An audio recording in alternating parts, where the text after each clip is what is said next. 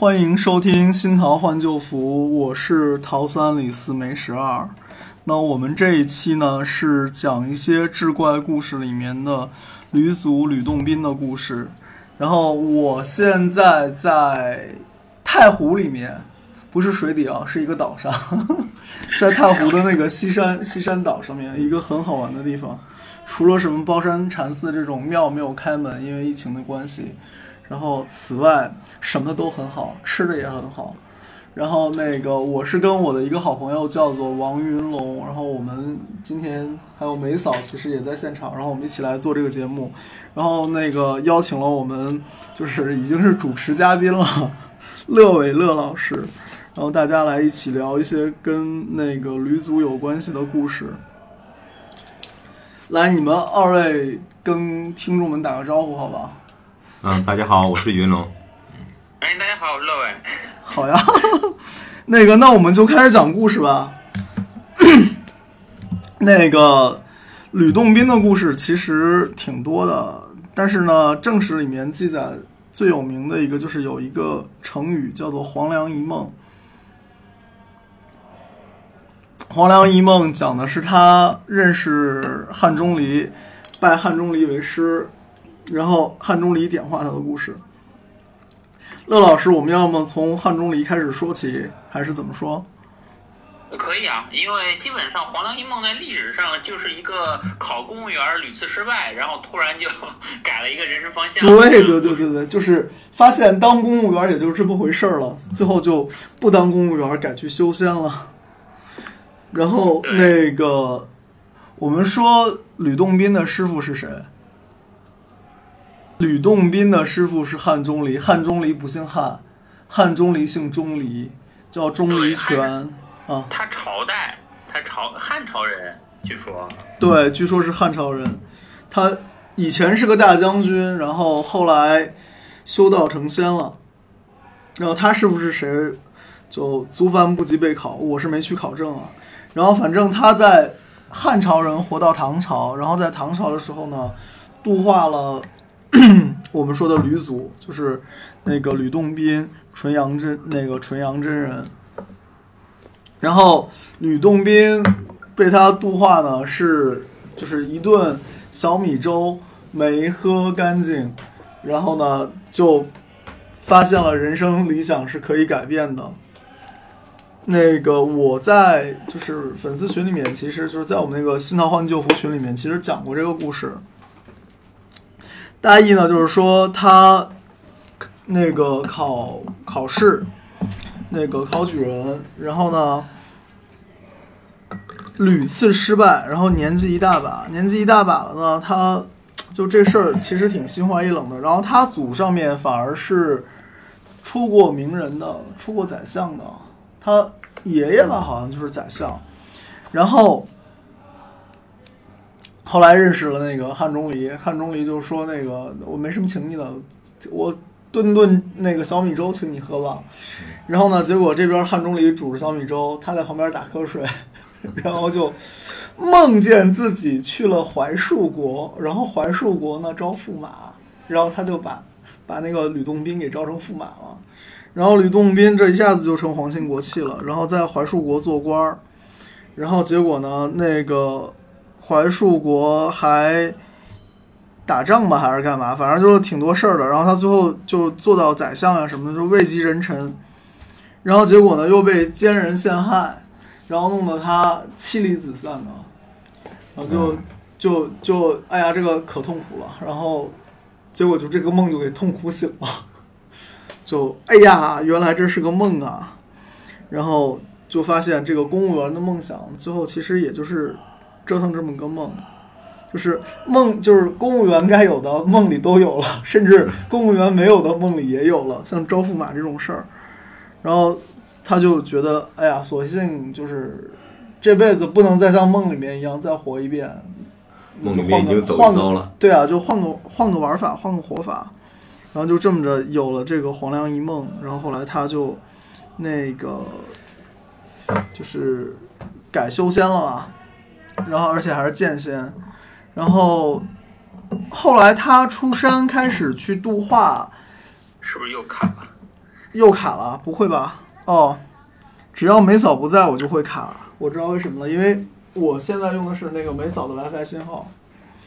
那个他出山去度化，然后当时那个汉钟离就说：“你出山度化，度化不了多少人。”然后他不信，然后他就出去度化，然后所以就留下来很多他这个度化别人的故事。然后这个度化呢，往往其实我的理解，成功案例比较少。然后他留下很多故事，但真正意义上，最后他的法脉传下去的两个就是南北全真，后来还有一个什么西派、大江西派啊什么的，那那个法脉也算是在他名下，所以就基本上全真往上追追溯祖祖师的话，都是追到吕洞宾这边，像那个。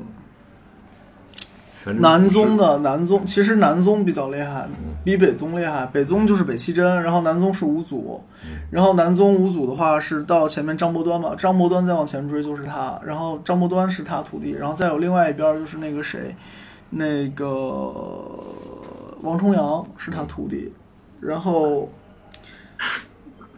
就听听上去有点像讲武侠小说，但是传真是这么讲。传说中的紫阳真人啊。对啊，张伯端就是紫阳真人啊。然后他传徒，他传他传徒弟是传出很多问题来。他后来自己写写写书嘛，就是写武林秘籍。上来先先讲一件事儿，就是说他前面传徒弟都传的是匪类，遇到的都不是好人。然后呢，欺师灭祖。后来传才传传了一个传了一个比较不错的徒弟，然后。也算是那个，就是南五祖、二祖，然后后来才有这样一个南宗的法脉流传下去。这也是为什么说全真，你看北宗的规矩很多，就基本上是留头发的和尚了，但是南宗基本上没什么规矩。然后为什么他两家又能是同样算全真呢？就是从祖师爷那儿算。好，然后呢，我们开始讲那个，进入正题，开始讲故事啊。嗯，第一个故事呢叫《回道人》。这个故事讲的是宋朝的，然后记载也是宋朝人记载的。记载这个故事呢是记载在，就是我今天发的那个，就是群里面发的那个介绍里面。他是宋朝叫张炳文写了一本叫做《搜搜神秘览》。然后《搜神秘览》里面呢，讲到了一个回山人的故事。回道人是那个吕洞宾的号，就像那个我想想看啊，就他号其实蛮多的，就是对，就是他就是历史上记录下来的，他叫那个姓吕，名秀，呃秀岩或者是吕岩，然后呢字洞宾。然后呢，号有什么纯阳真人啊、纯阳子啊，然后再有就是前面说那个回道人，所以一度我都以为他不是汉人，你知道吗？回道人们第一反应是回民。然后那个讲这个回山人的故事是说，在湖州这个地方有这么一个秀才，姓沈，然后晚年呢自号东老，然后呢特别喜欢请客吃饭，然后呢他又酿了很多美酒。然后他就自己在家，就反正就是没事儿嘛，就请朋友来喝酒，不管贫穷贵贱。然后呢，又在家里面存了好多书。然后乡里嘛就觉得，哎，这老头是一个蛮有意思的人。然后结果呢，他西边呢是有邻居呢，吝啬的要死。不，这个开头是不是就有点像那个叫那个何许之嫂和那个愚公的感觉？然后呢？有一天呢，有一个会法术的人，或者说会术数的人，然后来拜见这个东老，然后呢就跟东老两个人喝酒，然后结果高谈阔论，然后呢又是那个儒家经典，又是史学著作，然后还谈论佛经，还谈论道家的东西，然后呢还说的都头头是道，然后夜以继日。那个喝了一壶又一壶，喝了一杯又一杯。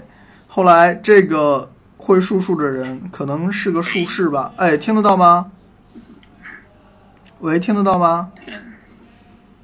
然后这个术士呢，就是神色郁而自得，然后问，就是他就是越喝越满面红光，然后问他，哎，你怎么称呼先生？然后始终他是不说，最后呢，拿石榴皮在墙上写了这么一首诗，叫做“西林已复犹不足，东老随贫乐有余。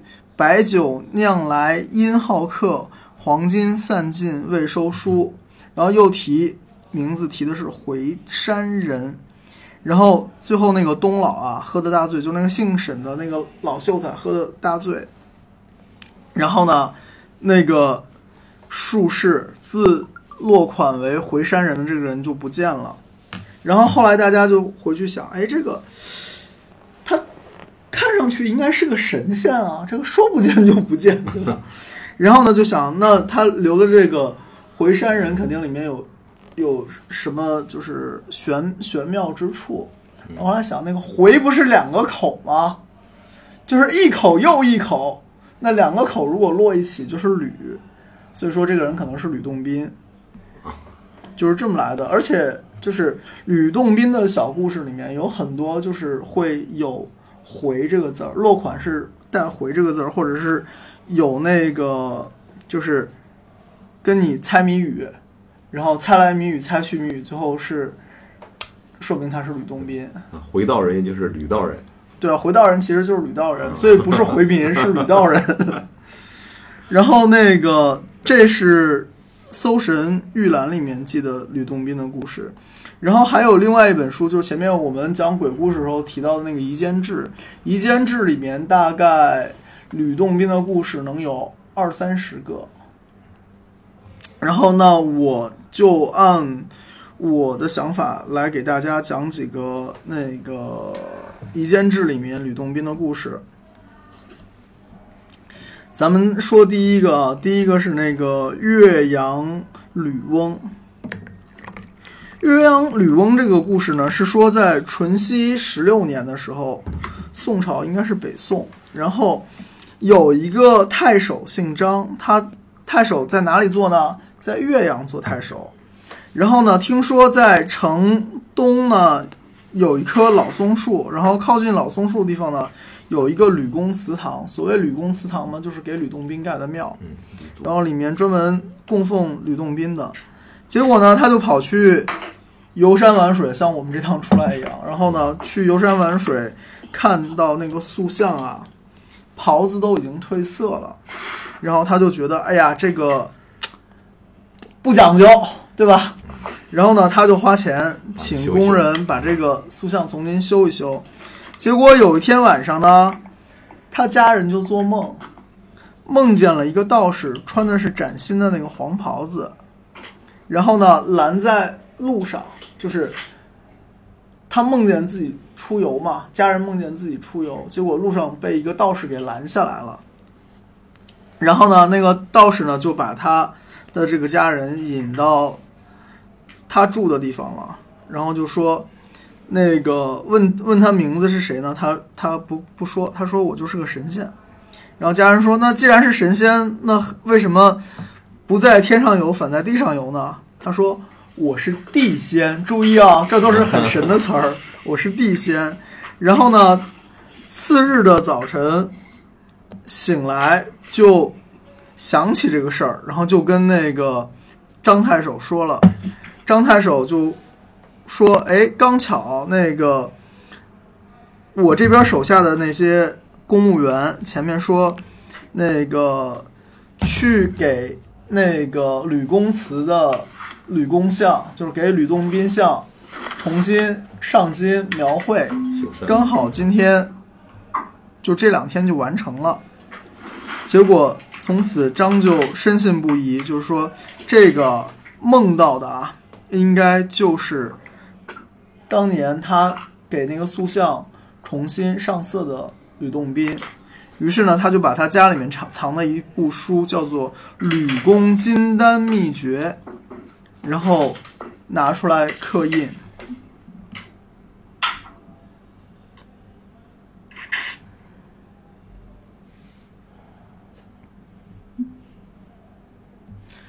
那个这就是吕洞宾就是神像显灵的这么一个故事。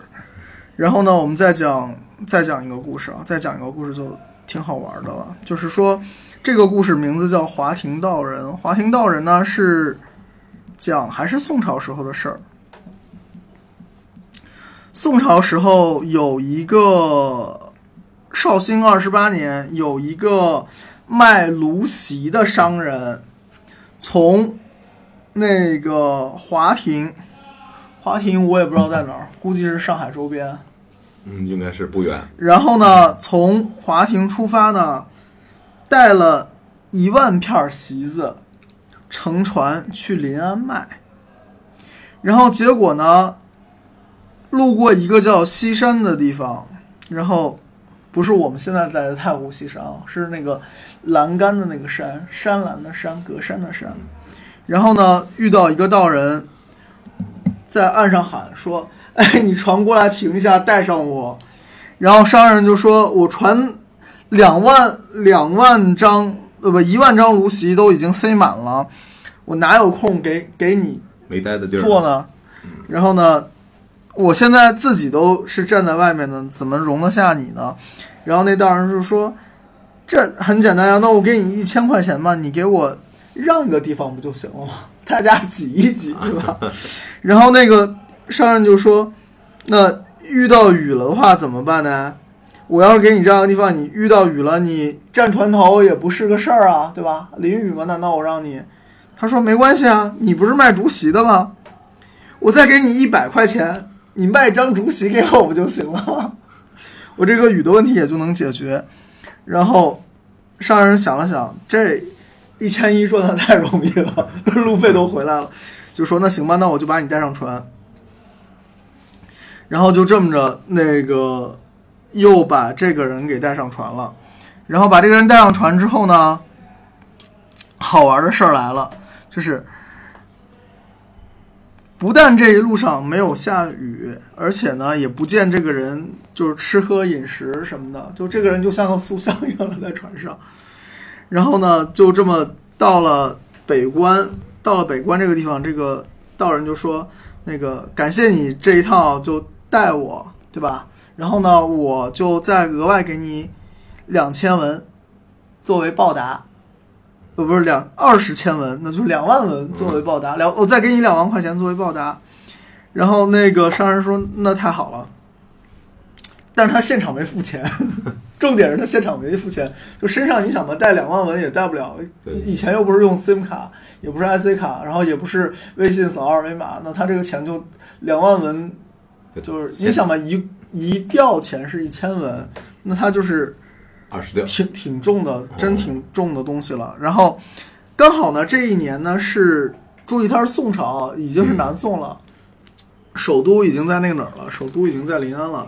他就说这边有年交际大礼，然后呢，青城用芦席甚广，那用席子呢，这就畅销品了呗。然后，因为临安府呢缺这个东西，就是没那么多席子来搭这个棚，来做这个交际大典，那怎么办呢？就逮着个卖席子的，我就国家抢购了，跟当年买口罩似的。然后，而且说没领呢，我多给你两文钱，就我也不让你亏，但是我不许你卖，变成我专专门买了。于是呢，他刚好是带了一万领席子过来嘛，就一万张席子。然后每个两文钱，那就两万文就这么来了。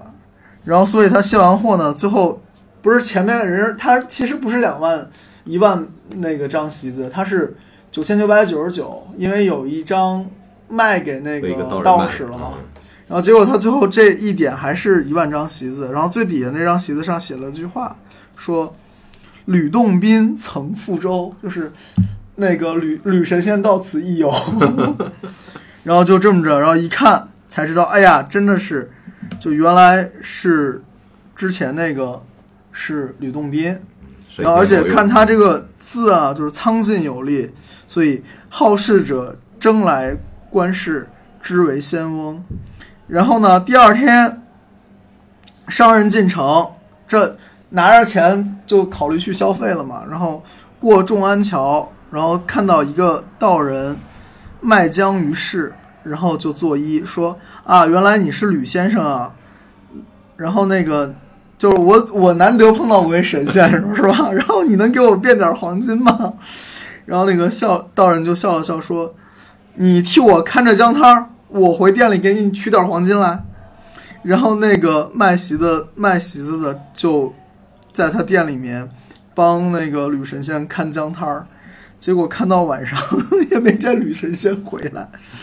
然后这个故事后面有一个这么样的评价说。这个商人啊，真是个蠢货。为什么说他是个蠢货呢？就自己后来不负懊悔，说遇到神仙两次，对吧？嗯，就你问神仙，问的都是俗事，所以最后神仙懒得理你，也就没有再来出现。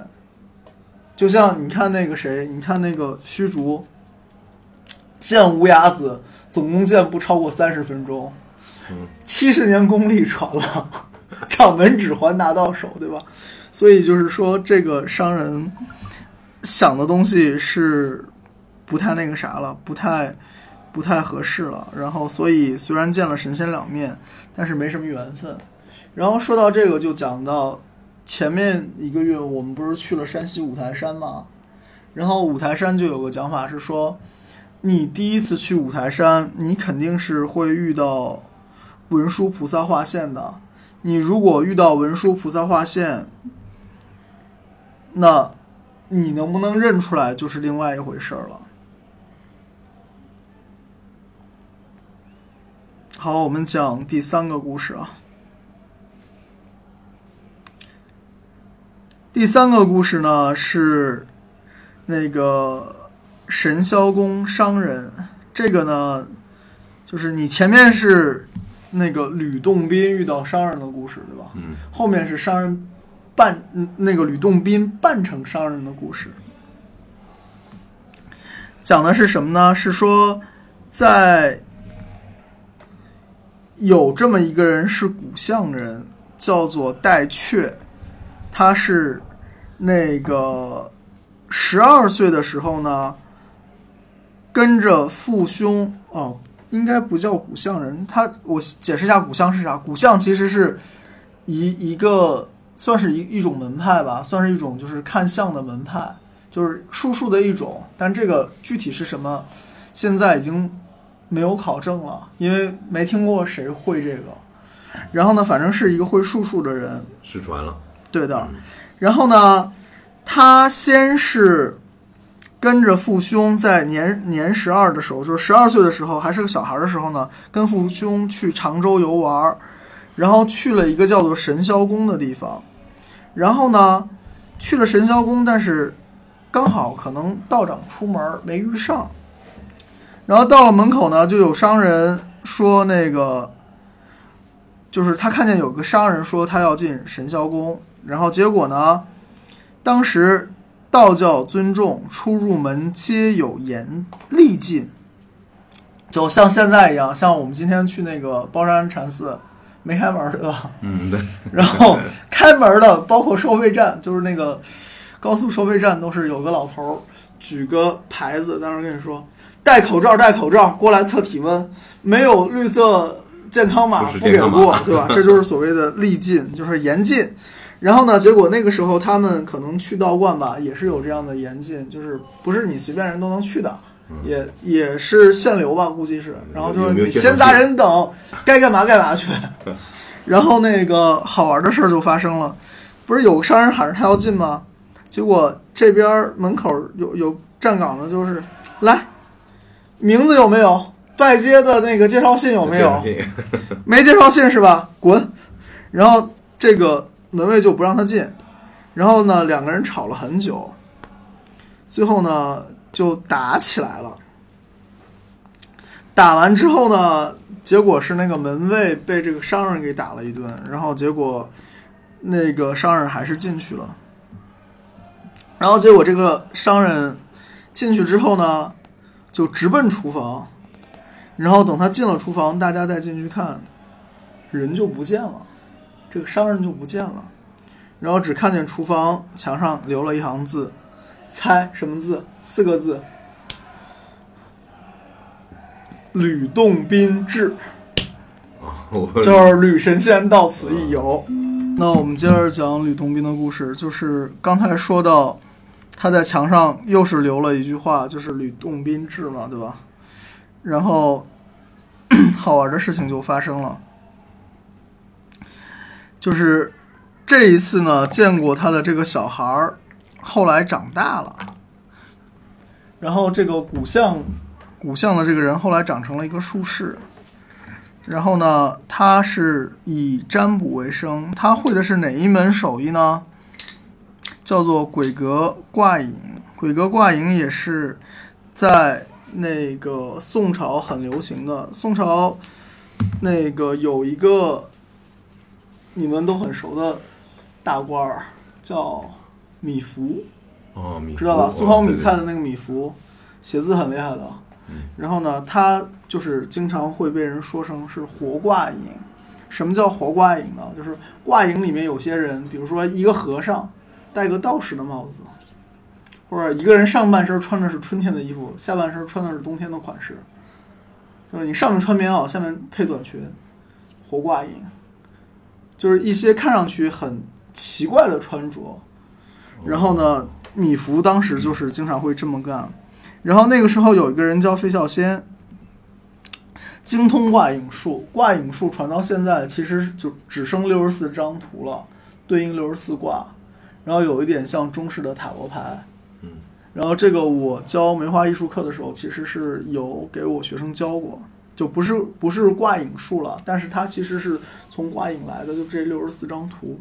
然后据说推背图是用那个挂影推出来的，然后最后画成那个样子。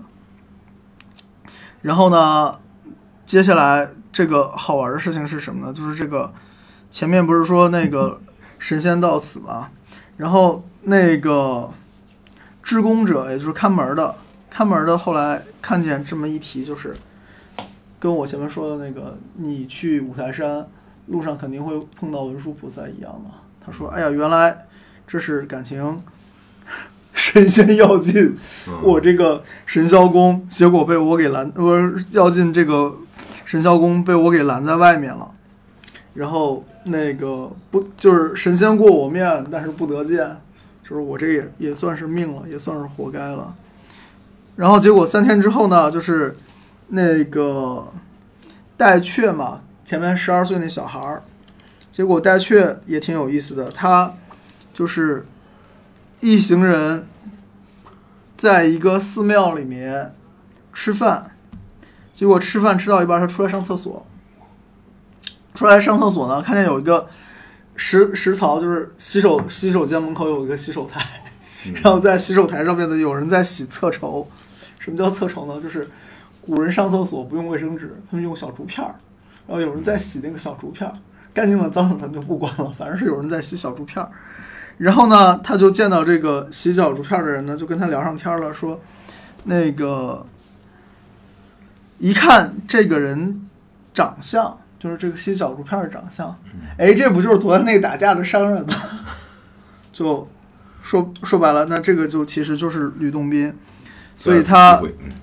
他这个戴雀，十二岁的戴雀，等于是三天之内见了两回吕洞宾，然后呢，他就上前深施一礼，然后那个人一惊说：“哎，你干嘛没事干拜我呢？”然后那个戴雀就说：“因为您是吕先生啊，您是吕神仙。”然后把前面的事儿又跟那个跟那个吕神仙讲了一遍，然后那个吕神仙就笑了，然后就瓮取水一杯，然后刚好他旁边可能有个水罐吧，但愿不是那个洗厕筹的，然后他就取了这么一杯水出来，然后自个儿喝了半杯，然后就给这十二岁小孩儿递过去了，然后结果那个十二岁小孩呢就把另外半杯给喝了，然后呢喝完之后呢出来跟他父亲说，那个我又见到那个嗯 打架的了。然后结果他爸就急忙跑跑过来厕所门口看，结果又不见了。然后这是已经是两件了，对吧？然后后来呢，就是等那个戴雀长大成年了，他就搬到临安去住了，在临安三桥呢开了个算卦摊儿。然后结果有一个乞丐呢，就是也是穷乞丐，然后也是道人打扮，就是就穿的道袍破破烂烂的呗，这么一个穷道士。然后呢，跑到他这边来，结果呢，做些什么事情呢？是这个穷的道士乞丐，专门给人通下水道。然后呢，不但通下水道，还去帮妓院通下水道，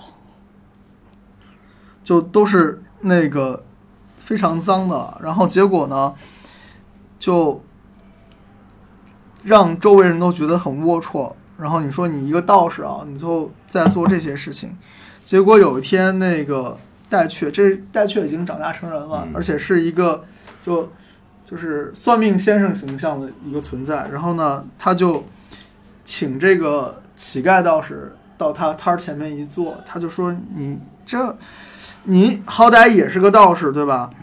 那你总归是要道貌岸然一点吧。然后你老是做这些通下水道的事儿，你到底是图个啥？然后而且而且呢，你还是去昌家。”嗯然后给人家通下水道，然后他说什么衣服手足皆不洁清，得无反招罪者。然后那个乞丐道士就说：“时有之，特迁于虎口，不暇替。”就是说，那我确实是这样，然后我干这些事儿嘛，无非为赚口饭钱。然后呢，你不用想太多。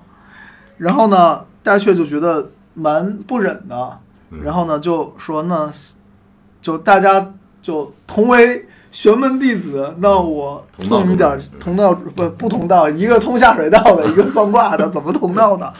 然后呢就说那我给你点儿钱吧，就给了他两百两百两百钱。然后结果呢说你还记得吗？然后呢？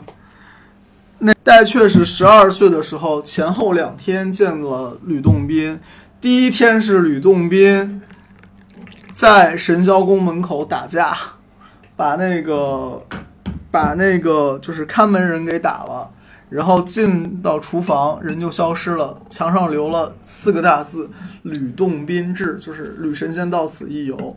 然后三天之后呢，那个戴雀跟他爸跟他哥一起在一个庙里面吃饭，结果吃饭的过程中，又嗯出来上厕所碰到了吕洞宾，然后吕洞宾可能给他崴了一碗脏不兮兮的水，然后呢喝了半杯，又给了他半杯，他就喝了。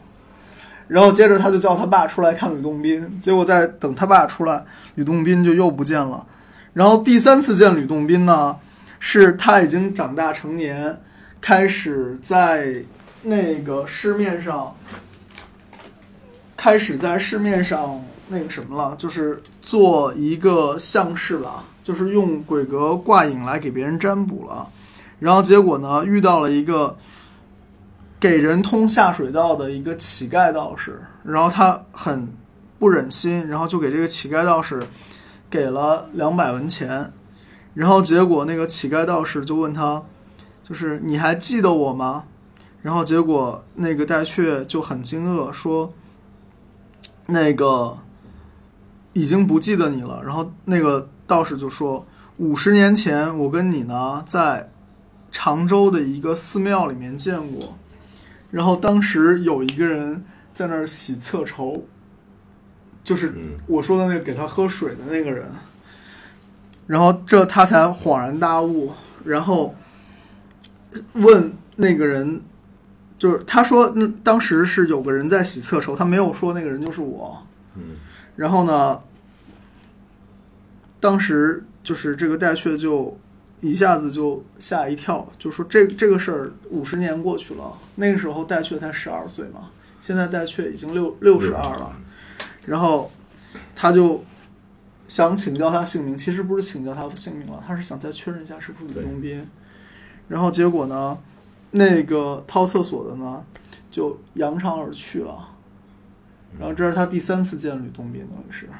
然后结果好玩的事儿就来了，就是他不是喝了那半碗水吗？然后最后他活到七十余岁，然后呢，无疑是病苦，就是健健康康活到七十岁。然后这个故事呢是赵刚利讲的，然后这个里面讲个好玩的，就是你可以当中华人民共和国的野史听。就说曾经当年呢，就是我们五十年代有个向国家献药方的活动，就是名医、道医都不藏着自己的这个秘传的东西，都向国家献宝。嗯然后结果呢，有一个老道很厉害，说是他有长寿的方子，然后献给毛主席。最后他就把那个长寿的，就是丹药啊，就真的给到毛主席那边了。然后毛主席就随手给警卫员了，然后那个警卫警卫员两个人，两个人还念叨说，那个这个东西靠谱吗？能吃吗？吃了能长寿吗？然后有一个不太信，然后另外一个就说这是主席给的，主席给的我就信，就靠谱。然后就靠谱。然后那个人吃了，后来那个毛主席警卫员好像是活到八十八十四吧，还是九十四嗯？对啊。然后就是那个长长寿的药。好了，这这就是所谓一个小插曲。然后，那个，请请请问大家有没有听听到这个故事啊？那个乐老师，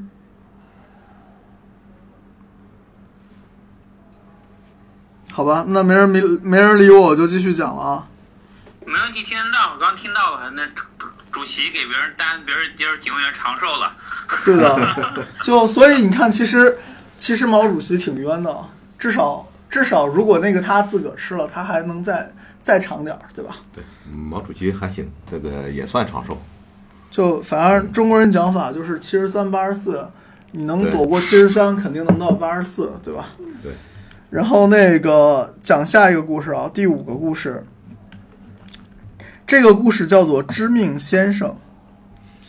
然后前面我们说过了吕洞宾跟商人的故事，然后又讲了吕吕洞宾扮作商人的故事，然后接着又讲一个吕洞宾扮作术士的故事。嗯就他前面是跟术士发生的事情嘛，然后现在是讲他扮成术士的故事。这个叫知命先生，讲的是什么时候的事儿呢？我看一眼啊，这背不下来了。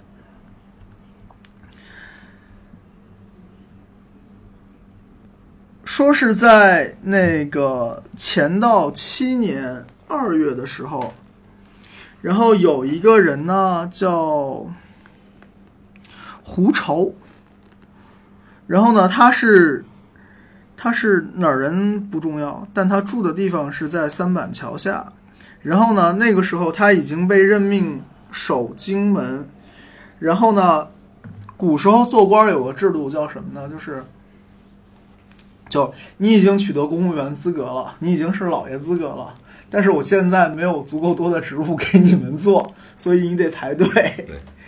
就是就是你已经是国家公务员待遇，但是暂时缺岗，等待分配。等待分配。对嗯，现在叫待分配。然后呢，不但他待分配，他在等的那个岗前面还有一个在等，嗯，也就是说从排队的人还就是挺多。现在领导是领导，然后他后面还有个预备领导，然后他是再预备领导，然后所以呢，他就在想的就是那就等呗。结果呢，有一天很巧，他是在一个茶馆里面嘛，然后那个和朋友喝茶，结果就那个听到外面有一个道人啊，说是算卦看命，然后呢，他就想，哎，说那个这个道人的声音啊，很特别，就是非常清澈，然后就说，哎，这可能是遇到艺人了，遇到那个厉害人了，然后呢，他就叫自己的童仆去把这位算命先生邀请进来然后邀请进来之后呢，他一看，这个人穿了一身黄颜色的道袍，戴了一个青颜色的头巾，就是扎起来的吧。然后呢，脖子上挂了一串念珠。这边科普个点，就是说，你不要以为只有和尚用念珠，道士也用念珠。道士那个不叫念珠，叫流珠，流动的流。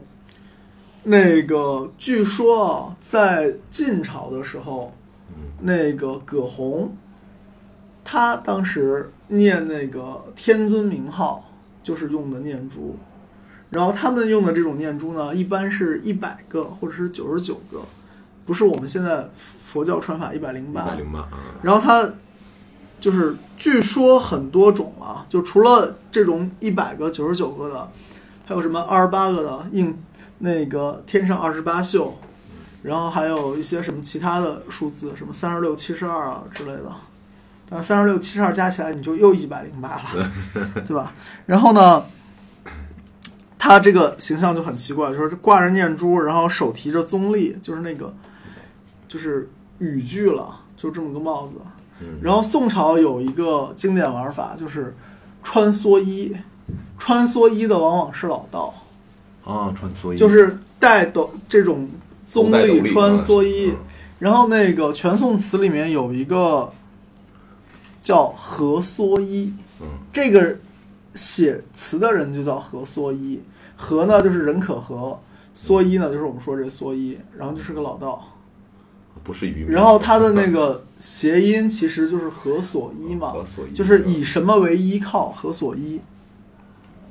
所以宋朝的时候，这种所谓神仙老道穿蓑衣，这是一个特别的点儿。然后呢，它不但是有这么一个宗立，而且呢旁边还有一个幡儿，幡儿上写的是“知命道人”，不是“知命先生”。然后像以前你看那个什么都是上面写“铁口直断”一回事儿，“知命先生”。然后呢，知命先生呢，就是说预先得数，逐评论五行，那个最爱胡命，然后云且年长且常年肥肥远何动，然后呢就他就是个算命的，然后呢算命的话呢就是人家就问他了，问那个什么，问我这个就是这个姓胡的这个准老爷就问说，我这个什么时候能上任当官呢？他说，不是清明前五日，就是后七日必动。然后这个胡老爷就有点不太敢信，说马上就那先生最近在哪个道堂安歇啊？就是，就就我也不好意思说你胡说，但我问问你底细，明白吧？就是这意思。然后你在哪个道堂住呢？他说那个道人就说了，说寻常的地方呢，我不太喜欢去，因为太喧闹了，所以我就直接在东庙前面有个叫何家店，我住在何家店里面，就是我住的民宿，没住在庙里面。然后呢，须臾告退，就是过了一会儿，这个聊好了吧，这个道人就那个说那我就撤了，然后就一转眼这个人就走了，然后再找童仆去请这个人，也不知道他到哪儿去了，然后结果他就叫童仆，那你就说，那既然先生说他是在东庙前何家店儿，那你就找呗，那你就去寻访一下何家店儿，结果跑到东庙附近去问有没有有没有何家人开店呢？答案是并无此人。这个就有点说你姓啥，我姓吴，叫啥名士，就是无名氏。然后反正就是没找到这个人。然后呢，这个这个胡准老爷呢就觉得挺奇怪的，就是知命与何殿聚两口，然后这会不会就是吕神仙呢？你想，他那个知命知是嗯上面带一个口吗？知道的知，然后命呢，命里面是也是有个口，所以知命是两个口。然后呢，后面这个和店，他住哪儿？何家店嘛，嗯人可和里面一个口，然后旅店的店里面是个占卜的占嘛，嗯然后还是一个口，所以前面是两个口，后面也是两个口，所以他觉得这个说来说去，其实还是个吕字儿在里面藏着。然后吧，就接下来没多久，清明前的时候，那个有人王推官郑邦，就是这个叫王正邦的人是推官，然后呢，把那个前面那个老爷，就是现任的那个职位上的那个老爷呢，推举到那个左藏库去了。藏库应该，我觉得这个应该读藏，不应该读藏。日本那个大藏省嘛，也是这么来，就是国家银库的守备，或者说管理者。这个人升官了，对的。然后呢，那个排名第二的那个等着那个老爷呢，是在过节后七日，然后呢又被进奏官报说那个中家普那个普缺，然后于是两者不差一日，就都各去各的新岗位了，然后就把他要去填的那个岗位给空出来了，然后就像那个那个前面那个吕洞宾给他算的一样，结果呢，第二点都对，对，第二年秋呢，他就在那个地方，就是在荆门，那个把吕洞宾的神像画出来，然后呢，就是来天天来侍奉这，就是来早晚三炷香，然后来供这张像，然后结果呢，有一小卒，然后呢，持富州守书制，就是他后来手下有个仆人。有一个当差的拿着别人的那个给他的信件来，然后呢，信件呢又配了一个卷轴，然后打开这个卷轴一看，是吕公写真画。什么叫吕公写真画呢？就是吕洞宾的那个，就是吕洞宾的那个画像，而这个画像呢，一看，恰恰好是跟他见过那个道人的形象是一样的，然后就落实了这个事儿，就真的是吕洞宾。然后前面讲的这些故事呢，都是比还是相对比较斯文的，除了那个商人的故事，就上来跟看门的打一架。然后下面讲的这个故事呢，就还是鲁洞宾的，但听上去就比较比较比较破皮了。呃，欲知后事如何，且听下回分解。欢迎继续关注新桃换旧符。